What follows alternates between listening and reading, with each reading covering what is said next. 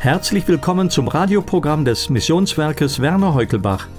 Schön, dass Sie wieder eine Botschaft über den Glauben an Jesus Christus hören möchten.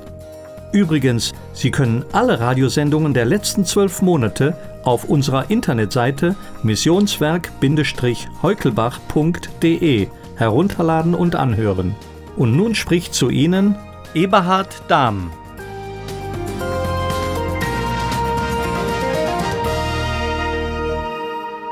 Liebe Hörerinnen, liebe Hörer, es scheint dringend nötig, dass alle Kirchen heute etwas für ihr Image tun müssen.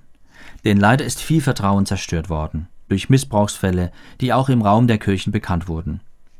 Wie so oft sind es wenige, die eine Mehrheit in Verruf bringen können. Der Apostel Paulus war ein eifriger Missionar und verstand sich als Botschafter für Jesus Christus. Sein Lebensmotto war schlicht und ergreifend. Er sagte zu den Christen, folgt meinem Beispiel, wie ich dem Beispiel Christi. Damit meinte er nicht, macht mir alles einfach nach, sondern prüft, inwieweit ich in Übereinstimmung mit dem Vorbild Jesu lebe, und dann macht es ebenso. Das ist weise und demütig. Alle Welt ruft ganz zu Recht nach Vorbildern. Wir brauchen Vorbilder, die sich nicht selbst ein Denkmal setzen, sondern sich an Jesus Christus orientieren. Paulus schrieb, wie man über ihn denken soll. Wofür sollte man ihn halten? 1. Korintherbrief, Kapitel 4, Verse 1 bis 5. So soll man uns betrachten, als Diener des Christus und Haushalter der Geheimnisse Gottes. Im Übrigen wird von einem Haushalter nur verlangt, dass er treu erfunden wird. Mir aber ist es das Geringste, dass ich von euch oder von einem menschlichen Gerichtstag beurteilt werde.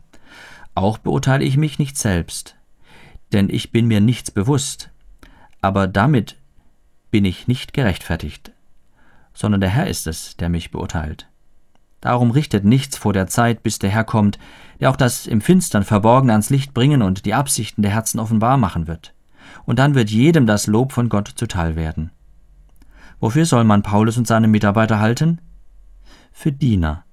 Das Wort für Diener kann man auch übersetzen mit Unterruderer. Das ist ein niedriger, verachteter Galeerensklave, der im Unterdeck seinen schweißtreibenden Job erledigt. Paulus sieht sich hier nicht als der große Kapitän im Frack auf einem prächtigen Segelschiff. Er sieht sich als Diener im untersten Rang, untertan unter Christus, seinem Herrn. Er weiß es noch genau, wie bei seiner Berufung und Umkehr Christus sagte, er soll mir ein auserwähltes Werkzeug sein. Gott wollte ihn gebrauchen und Paulus wollte sich gebrauchen lassen.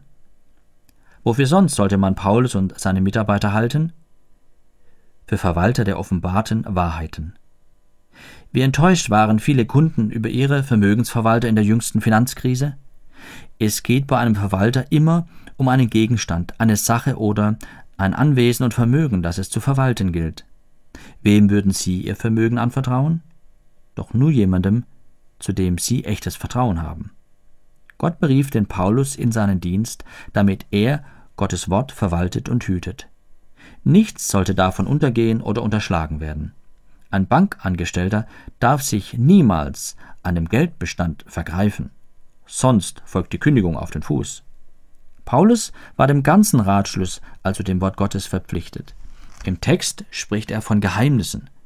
Das sind neue Wahrheiten, die Gott ihm als Apostel offenbart und zur Verbreitung anvertraut hat. Er hat den Menschen alles mitgeteilt, was er über Gottes Wort wusste. In Vers 2 Im Übrigen wird von einem Haushalter nur verlangt, dass er treu erfunden wird. Paulus hat keine Wahrheiten unterschlagen, er hat nichts verwässert oder verändert. Er verteilte die süßen Pillen ebenso wie die bitteren. Er hat den Menschen nicht nur vom Himmel gepredigt, sondern auch von dem kommenden Gericht und der Strafe. Er riskierte es, nicht nur mit Eiern oder Tomaten beworfen, sondern sogar gesteinigt zu werden. Christliche Prediger und Verkündiger haben einen verantwortungsvollen Dienst. Ja, sie müssen die Not und Bedürfnisse des Hörers im Blick behalten, aber dabei dürfen sie das Wort Gottes nicht dem Geschmack der Zuhörer anpassen.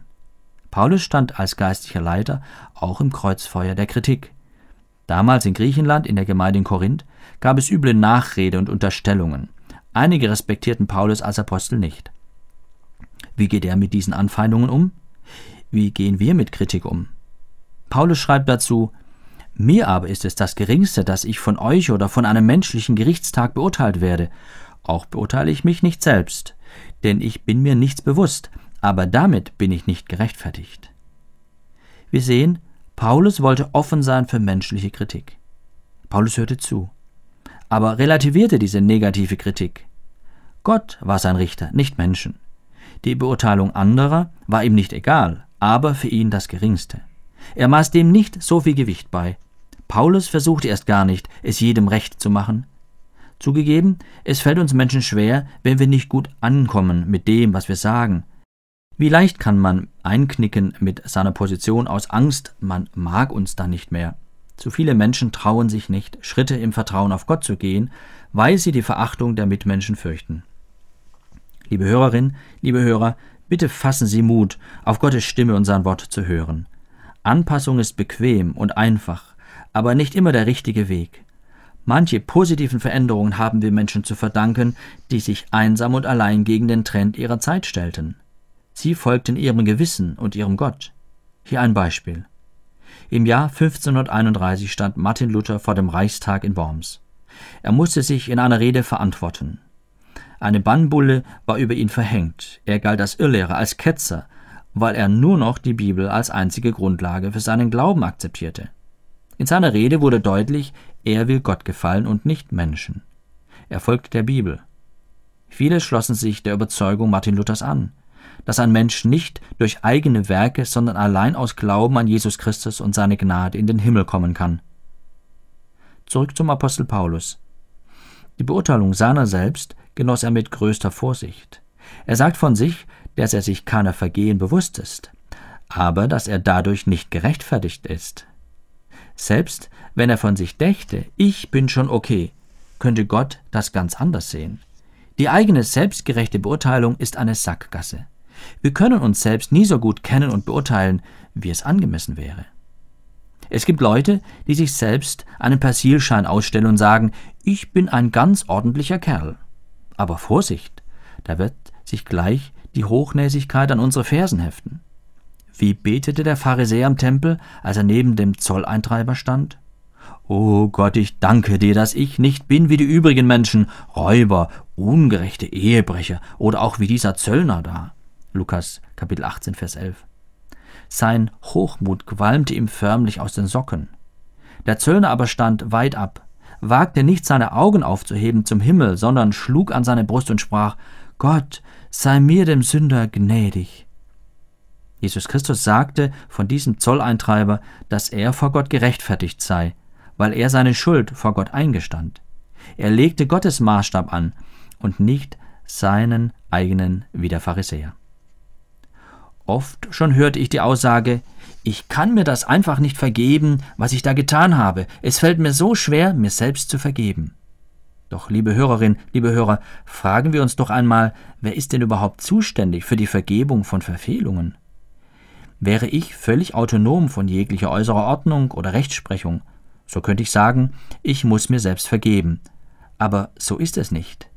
Mein Versagen richtet sich zuerst gegen meinen Schöpfer, meinen Staat, meine Mitmenschen. Man überschätzt sich, wenn man sein Herz zum Thron erhebt, auf dem alle drei Gewalten regieren.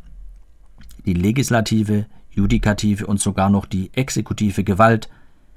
Sie meinen, ich gehe zu weit?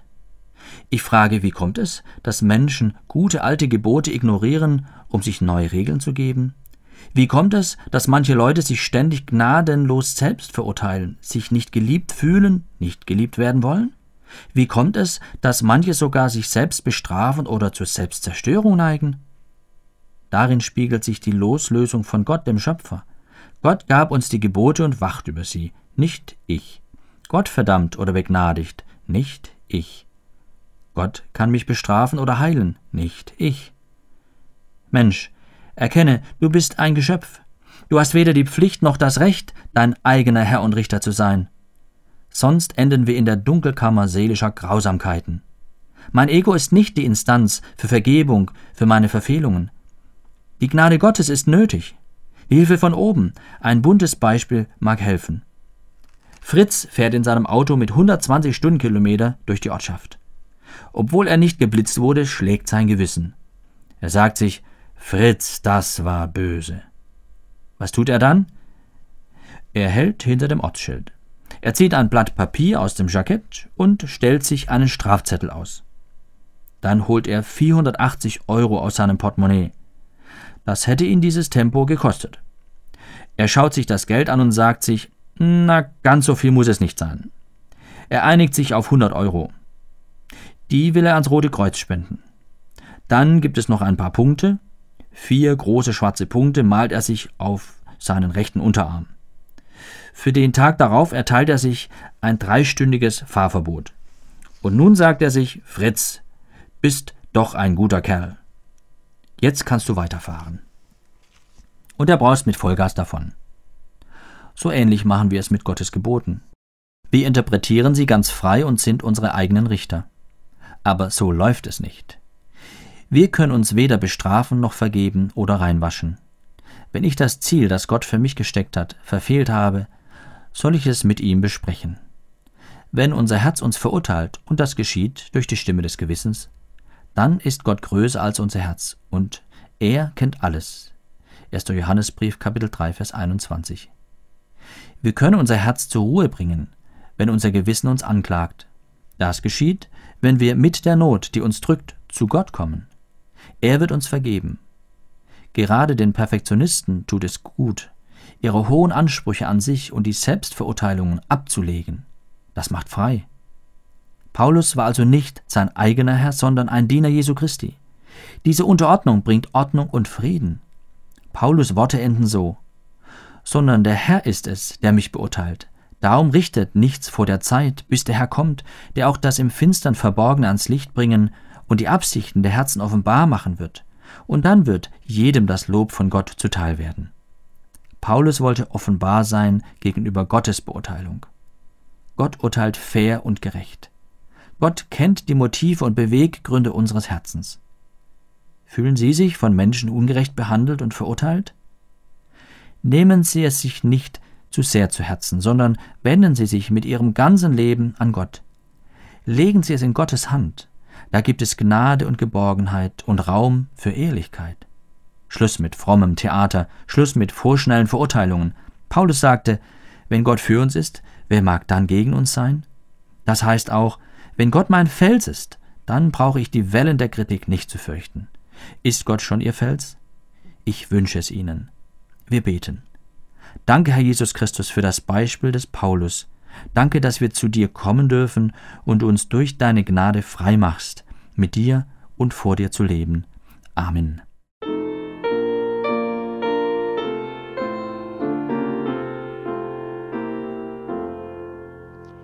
Wenn wir wandeln im Herrn, Gottes Wort unser Stern, oh wie schwinden da dunkel und grau, denn er lenkt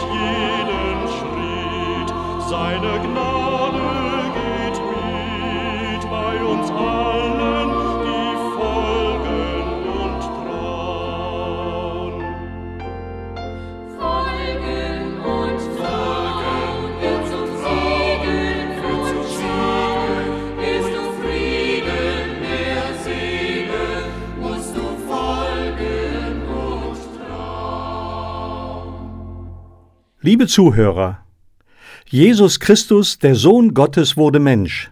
Er war der Einzige, dessen Lebenslauf schon Jahrhunderte vorher bekannt war. Sein Kommen auf diese Erde gehörte zum Plan Gottes, um uns Menschen vor dem ewigen Verlorensein zu retten. Sein Weg führte ihn zum Kreuz von Golgatha. Josef Kausemann schrieb das Buch Nahe bei Jesus und er folgt den Spuren des Herrn auf diesem schweren Weg. In seinen ergreifenden Schilderungen zeichnet er ein Bild von Jesus Christus, wie er sich für eine verlorene Menschheit hingibt. Gerne möchten wir Ihnen dieses Buch völlig kostenfrei zusenden. Schreiben Sie dazu bitte an das Missionswerk Werner Heukelbach, 51 700 Bergneustadt, Deutschland. Für die Schweiz Postfach 650 in 4800 Zofingen. Ich wünsche Ihnen von Herzen den Frieden Gottes und seine Bewahrung in allen Situationen Ihres Lebens.